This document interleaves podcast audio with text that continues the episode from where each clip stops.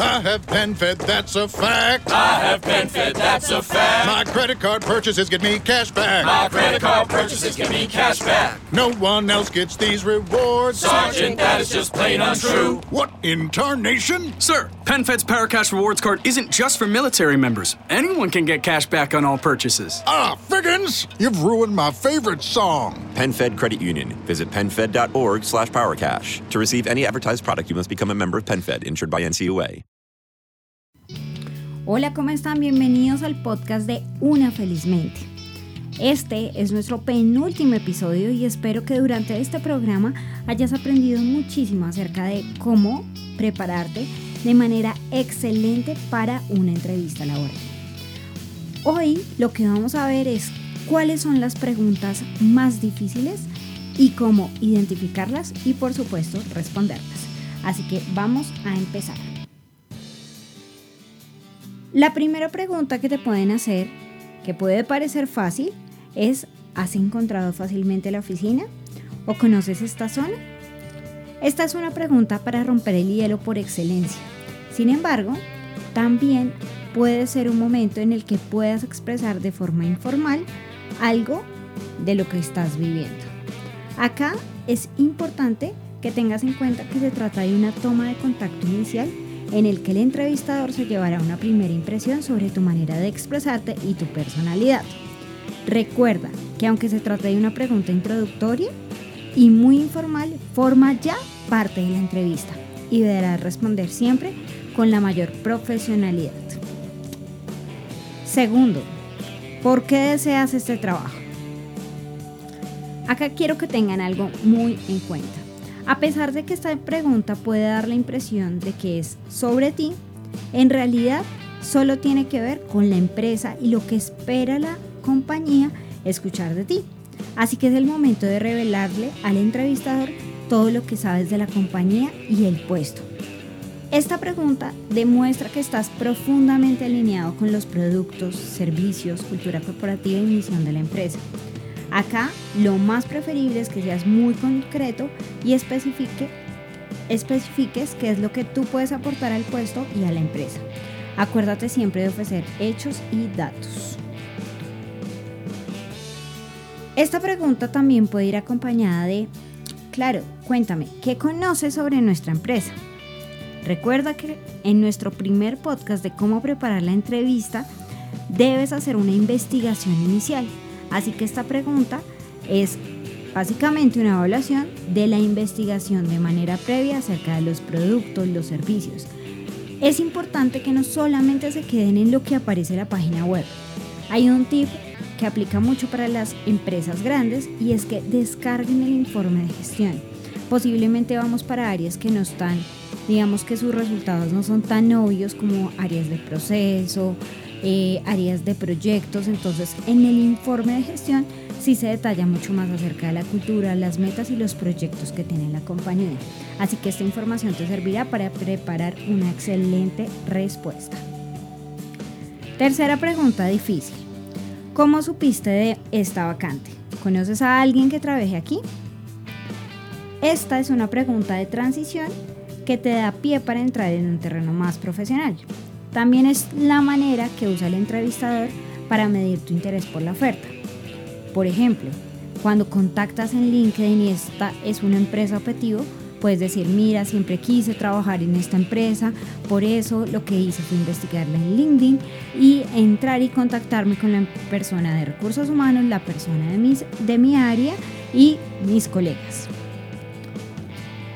En el caso de que la vacante te haya sido comunicada por un trabajador de la compañía, es importante que los menciones.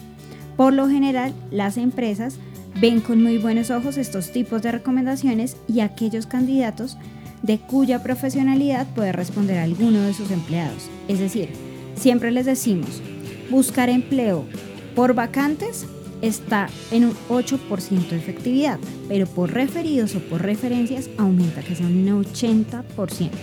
Es decir, que si alguien puede dar referencia de la empresa de ti, muchísimo mejor, menciónala sin temor, previamente hablando con el que te mencionó la oferta.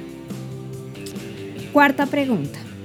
Cuéntame algo sobre ti. Esto también lo habíamos abordado, anteriormente, pero volvemos a explicar. Esta pregunta es súper importante porque a pesar de que es una pregunta abierta, dará también un gran concepto de lo mucho o poco que has preparado la entrevista. Lo que el entrevistador aquí desea averiguar es cómo tú encajarás en tu equipo. Tu hoja de vida está diseñada y te está mostrando solamente logros y de pronto habilidades, pero es muy difícil poner la personalidad en una hoja de vida. Por eso esto es necesario prepararlo con sumo de cuidado. Existen varias maneras de estructurar esta respuesta para despertar el mayor interés y acá te mencionamos básicamente varios métodos. Primero, puedes empezar hablando con tu puesto actual, años de experiencia y hacia dónde deseas orientar tu carrera. Acá lo importante es que construyas una historia. Explica cómo encontraste tu amor por la profesión, cómo te formaste hasta conseguir tu excepcional experiencia. Importante, mantener esa historia en el terreno profesional. Si te empiezas a desviar por el tema de la familia, puede que tu entrevistador también se desvíe y pierdan totalmente el foco de lo que es revelar tu experiencia profesional. Inicia tu discurso hablando sobre tus habilidades y explica cómo te han ayudado a prosperar en tu carrera. Por ejemplo, si eres analista y detallado, explica cómo eso te ha ayudado a surgir y que tus jefes se den cuenta de que hiciste algunos proyectos o algunos análisis de forma reveladora y eso te ayudó y por eso fuiste reconocido. Es importante que lo tengas en cuenta. La quinta pregunta difícil o compleja es ¿por qué crees que eres la persona adecuada para el puesto? Acá nuestra recomendación es que nunca utilices expresiones comunes como por ejemplo eh, no soy comprometido y responsable porque eso es lo mínimo que se desea en un cargo. Este, lo que digas acá, la respuesta que des, será el concepto principal sobre, sobre el cual seguramente empezará a ahondar la entrevista. Entonces acá la, tarea que tienes que hacer es averiguar cuál es tu ventaja competitiva para el puesto y explicarla de manera clara y atractiva. Para ello lo que puedes hacer es tomar la descripción del puesto que están solicitando y cruzar la información con la presentación en tu currículum. Entonces si te están pidiendo experiencia en procesos, experiencia en finanzas, cruzas y mencionas cuántos son tus años de, experiencia en ese campo. Hallarás tus puntos fuertes y esto también te ayudará mucho más fácil a contextualizarlos para la empresa. Es decir, vas a poner lo que tú has hecho, tus logros, tus habilidades en lo que está pidiendo la compañía. Y de acá seguramente salga una siguiente pregunta compleja que es cuáles son tus puntos fuertes, cuáles son tus fortalezas, dime para qué eres bueno, qué es lo mejor que haces. Hay muchas variables de esta pregunta. Acá también es un error común contestar esta pregunta con una lista interminable de adjetivos. Trabajador, entusiasta, responsable. Es mucho más efectivo dar respuesta con hechos concretos. Por ejemplo, me considero un líder. Por ejemplo, Acá tuve una relación o lideré 15 personas de las cuales hicimos tantos proyectos. Es decir, van a coger su habilidad y la van a transformar en hechos y datos.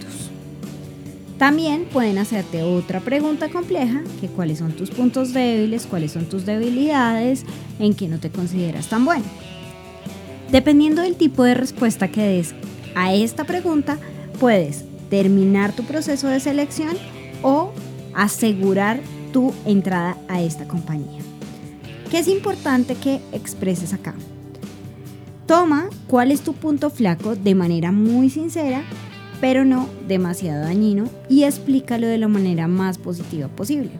Por ejemplo, puedes tomar y decir, eh, en mi caso, eh, soy una persona que puede ser muy dura con los seguimientos de las personas. Eso me pasa y a veces puedo perder un poco la humanidad, pero he descubierto que tengo esta falencia y estoy trabajando en temas de capacidad emocional, inteligencia emocional y manejo de comunicación para ser también directa, fuerte, pero también muy muy profesional y amistosa para no perder o dañar las relaciones laborales con colaboradores que pueden ser un poco más sensibles. ¿Puedes relacionar algo así? Pero acá lo importante es que por favor no frustres al entrevistador con la típica respuesta de que eres perfeccionista o que eres muy trabajador y por eso trabajas de forma excesiva. Porque eso es la típica respuesta y así el perfeccionismo sea una de tus virtudes, pues ya está tan trillado pues que simplemente vas a decepcionar al entrevistador. Octava pregunta clave. ¿Dónde te ves en los próximos cinco años? La pregunta real acá es ¿cómo de pronto necesitarás un nuevo reto? ¿Te quedarás con nosotros el tiempo necesario para que la inversión en ti, en tu formación, con los salarios que te vamos a pagar, no resulte rentable o te irás a otra empresa en cuanto tengas la oportunidad? Esa es la pregunta escondida detrás de esta pregunta que te decimos, ¿dónde te ves en los próximos cinco años? Acá una respuesta segura sería redirigir el interés hacia la empresa. Por ejemplo, en cinco años espero poder estar trabajando en esta compañía, compañía SA, y contribuyendo a su crecimiento. Estoy muy interesada en su plan de expansión que vi en la página web en los próximos años y considero que mi contribución puede ser muy positiva para ayudarles al logro de sus objetivos. Esto puede ser una estrategia para la respuesta. Otra pregunta. ¿Cuál ha sido su mayor logro profesional? Si hay una pregunta en la que ustedes tienen que estar como un pavo real, con total confianza y seguridad, es en esta pregunta. Por favor, dejemos la modestia a un lado. Acuérdense que la entrevista es la hora y el momento de visualizarnos, de expresar todo lo, que, todo lo bueno que somos. Por eso, Acá el entrevistador estará esperando que le expliques con el mayor de los entusiasmos aquel caso de éxito que espera replicar en su empresa. Lo que te aconsejo es que construyas una historia que logre despertar el interés desde el principio. Puedes incluso inspirarte en el viaje del héroe. Es una estructura clásica de storytelling que te ayudará a ordenar los contenidos y a presentarlos de la manera más atractiva, para que lo tengas en cuenta. Otra pregunta que te pueden hacer es ¿Qué es lo que menos te gustaba de tu anterior empleo? Y acá es importante entender algo. A pesar de que pueda parecer que es una pregunta que nos invita a hablar de manera negativa de nuestro anterior empleo, se debe abordar de la manera más positiva y objetiva posible. Asegúrate de que tu respuesta muestra la determinación y una holgada ética. Regla número uno de la entrevista, no hablar mal de nadie, ni del jefe, ni de los compañeros, ni de la empresa. Y por favor, obviamente, no incurras en un discurso lleno de faltas, o sea, no te autodelates diciendo o cosas que no debes decir. Acá lo más importante es ver qué retos había de mejora allí y eh, cómo de pronto contribuiste para mejorarlos. ¿sí? Pueden ser, por ejemplo, eh, sentía que la empresa no nos medía adecuadamente el desempeño y por lo tanto había muchas personas que podrían estar en cargas laborales diferentes. Entonces eso era un reto. Desde mi parte lo que hice fue sugerir una estrategia de evaluación de desempeños por medio de un balance scorecard, la cual fue acogida o no acogida, pero sí hablar sobre lo que hiciste para mejorar eso que veías mal. Siempre es muy importante tener eso en cuenta. ¿Qué es lo que más te gustaba de tu anterior empleo? Por el contrario de lo que te decíamos en la pregunta anterior, acá un discurso demasiado elocuente, demasiado entusiasta sobre tu puesto actual o tu puesto anterior puede hacer que ellos piensen si de verdad quieres o no hacer un cambio. Es importante que acá no dejes lugar para la improvisación. Durante tu preparación previa a la entrevista, lo que tienes que tomar es puntos positivos que se pueden repetir en el cargo actual. Por ejemplo, si ya sabes que ahí hay horario flexible y trabajabas en una empresa que tenía horario flexible, menciónalo porque eso une a las dos culturas de las compañías. Eso es lo que tienes que decir. Otra pregunta puedes decirte, pueden decirte acá, ¿prefieres trabajar solo o en equipo? Desde luego acá que el entrevistador espera escuchar que eres capaz de trabajar en equipo. Pero también, si te gusta trabajar solo, puedes incluirlo decir que trabajas bien en solitario porque eres una persona más autónoma, con recursos propios, te mueves más, eres más dinámico y te gusta ser más disciplinada cuando estás sola que en equipo. Añade algún ejemplo de cuando obtuviste un gran éxito trabajando junto a compañeros o líderes. Siempre, acuérdense, una de las competencias básicas que está buscando el mundo laboral actual es trabajar en equipo, interconectados. No necesariamente tienen que estar en el mismo lugar, pero sí saber y tener la capacidad de hacerlo. Otra pregunta. ¿Qué diría de ti un compañero o un jefe si le pregunto sobre Pepito Pérez, Pepita Pérez? Esta es una pregunta muy popular entre los reclutadores, ya que, por ejemplo, si tuviste una experiencia negativa con tu anterior jefe, puede desestabilizar hasta la persona más confiada. Y esto sucede químicamente en el cerebro, o digamos que acá el cerebro te juega una mala pasada, porque recuerdas el momento o recuerdas bien en la imagen de tu mente, de pronto una situación compleja, tu expresión cambia, eh, se va a notar que no te gustaba y que de pronto te vas a sentir incómodo con la pregunta. ¿Cuál es nuestra recomendación? Al igual que en la cuestión sobre tus puntos fuertes, es recomendable acá evitar dar una larga lista de adjetivos favorables y en lugar ofrecer algún ejemplo de reconocimiento que hayas recibido. Puedes valerte incluso de testimonios en las cartas de recomendación o redes sociales. Es importante que hagas un ejercicio que te pueda ayudar mucho y es que muchas personas creen que se fueron con una mala relación con sus jefes anteriores y resulta que simplemente ellos lo vieron como una relación profesional y cuando uno llama a pedir referencias pues te van a decir de la manera más tranquila tus puntos de mejora y tus puntos muy positivos. Así que un ejercicio que puedes hacer es pedirle a alguien el favor que llame a tu jefe o a la área de recursos humanos para escuchar lo que ellos están diciendo sobre ti. Eso te dará confianza o también te permitirá hacer una estrategia para si están dando alguna mala respuesta, pues cambiar la referencia. Otra pregunta es, ¿cómo enfrentas el fracaso? Acá es muy importante que entiendas algo. Es importante que tú sepas que cada fracaso es una oportunidad de mejora. Lo que no puede pasar es que tengas muchos fracasos seguidos sobre el mismo tema. Y les voy a dejar una cita. Me doy el tiempo para intentar evaluar de dónde ha venido ese fracaso y entender cómo evitarlo en el futuro. Y me dedico a trabajar más duro si cabe. Jamás me detengo en un fracaso más tiempo del estrictamente necesario para aprender de él. Prefiero invertir mis energías en seguir cosechando éxitos. Esto es una frase inspiradora, pero también puede ser una estructura que podrías dar en una entrevista. Ten en cuenta y lo importante es que también seas realista. Si tú sabes que manejas eh, inadecuadamente el fracaso, pues tienes que empezar a trabajar desde ya en una, en, en una estrategia para que si te llega a pasar en este nuevo empleo, pues que no sea incoherente con lo que has dicho en la entrevista. ¿Cómo te enfrentas al éxito?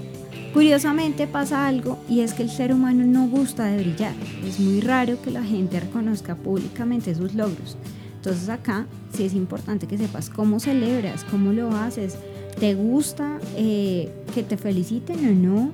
¿O prefieres pasar rápido, seguir trabajando eh, para hacer nuevas cosas, pero te gusta o, que no, o no te gusta que te reconozcan? Eso lo tienes que decir. Y la pregunta clave, ¿cuál es tu salario esperado?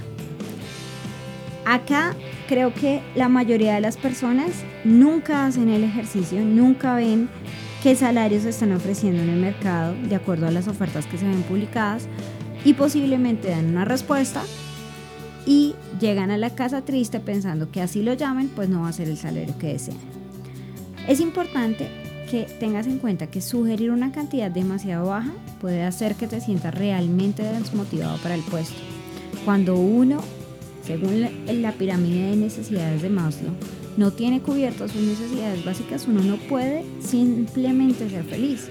Así que debes tener en cuenta esto y dar una cantidad de acuerdo con lo que hay en el mercado y también que cubra tus necesidades básicas. Y por otro lado está una cantidad demasiado alta. Esta, pues ustedes saben, pueden cortar de raíz y sacarte tú mismo del proceso. A no ser de que tengas muy claro tu salario y que este sea innegociable, la opción segura es devolverle la pregunta al entrevistador.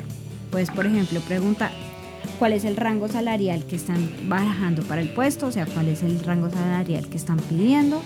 Y una vez obtengas esa información, explicar que debido a tu formación y experiencia, consideras que deberías estar en la parte superior de esta banda salarial. Esto puede ser una estrategia, pero mi sugerencia siempre es que hagan el cálculo y coloquen un valor mucho, digamos que 200, 300 mil pesos o hablando en dólares, 50 dólares por encima, siempre porque va a haber la oportunidad de negociar. Porque quieres cambiar de trabajo. Si tú estás trabajando, esta pregunta se vuelve muy compleja porque tienes que citar los aspectos de mejora o las razones verdaderas de tu cambio. Recuerda que acá lo que ellos desean saber no es por qué tú quieres cambiar, sino tú qué puedes hacer por ellos y por qué si te vas quieres escogerlos a ellos como la empresa. Acá enumera dos o tres razones para abandonar tu puesto actual centrándose en aspectos como por ejemplo limitación para crecer, falta de retos o tema salarial. Y acto seguido vuelve a reafirmarte en que ese nuevo puesto podría satisfacer todas las necesidades que tú quieres. Si has tenido muchos cambios de empleo, seguramente la respuesta más complicada que la pregunta más complicada que has tenido es ¿por qué has cambiado de empleo con tanta frecuencia? Afortunadamente hoy casi no hay estigma en temas de cambio rápido de carrera. En promedio la gente está durando dos años en los cargos. Sin embargo, sigue resultando esencial que expliques por qué hacías cada movimiento. La respuesta acá puede ser contratos de corta duración, traslados, progresos de carrera y cambios estructurales. Son las mejores respuestas para este tipo de pregunta. Otra pregunta es ¿cuál es el trabajo de tus sueños? ¿Y a qué tienen que responder? Pues obviamente que el trabajo que están consiguiendo en ese momento. Pero también existirán otras posibilidades que pueden ser más realistas que contestar eso. Es recomendable que aquí ofrezcas una descripción de tus aspiraciones personales. Por ejemplo, quiero un puesto que tenga retos, en el que pueda lograr un impacto positivo, en el que pueda liderar, en el que pueda surgir, en el que tenga más posibilidades de responsabilidades. Específicamente, eso, lo, eso puedes dar como respuesta en esta pregunta del trabajo de tus sueños. Si tú en ese momento estás desempleado, también te pueden preguntar si estás en otro proceso de selección. Acá quizás no se trate de una de las preguntas más comunes, pero sí que sí es una oportunidad inmejorable de demostrar que eres un profesional demandado. Sí es importante que digas que tienes entrevista. Los entrevistadores no dejan de ser susceptibles a la validación social, por lo que si intuyen que estás considerando otra empresa, inmediatamente pues van a esforzarse porque si les gustaste, te adjudiquen un contrato rápidamente. Finalmente, dentro de estas preguntas complejas está la pregunta al final de cuándo podrías incorporarte a la empresa o en caso de que te contratemos, cuándo puedes ingresar. Si estás trabajando, la sugerencia es que indiques que necesitas 15 días para entregar tu cargo. Puedes añadir también que necesitas este plazo para dejar varios proyectos cerrados, hacer transición, para que tu empresa, pues obviamente, se sienta también tranquila y que tú cierre la puerta de la mejor manera. Pero acá sí es importante que digas unos días, porque si dices no inmediatamente, pues das una imagen de que no le importa la necesidad de la empresa. Y lo que necesitamos es dar una imagen de profesionalidad y consideración que será muy bien recibida ante el reclutador. Así que este fue el podcast de hoy, estas preguntas complejas y ya nos vemos en ocho días para nuestro último capítulo de Prepara una entrevista con una feliz mente. Recuerda, el éxito de una entrevista no solamente es escuchar estos podcasts, también hacen parte del proceso de preparación, pero tú tienes que hacer el trabajo más fuerte y es sentarte y escribir y redactar tus propias respuestas. Order shipments? Check. Virtual meeting? Check. Schedule heart checkup? Done. We've all adapted to a new way of living. Keep your healthcare on schedule with Johns Hopkins Medicine, where your health and safety are our highest priorities. We're ready to care for you through virtual and in person visits across Maryland and the greater Washington region. Your health, our experts, safely caring for you. Schedule your care now. Learn more at hopkinsmedicine.org forward slash safe. Atención beneficiarios de Seguro Social y SSI. Si no recibió un pago de impacto económico para su cónyuge o dependientes, es posible que necesite presentar una declaración de impuestos de 2020 con el IRS y reclamar el crédito de recuperación de reembolso. Vaya a segurosocial.gov diagonal EIP para saber si tiene derecho a otros créditos tributarios reembolsables, producido con fondos de los contribuyentes de los Estados Unidos.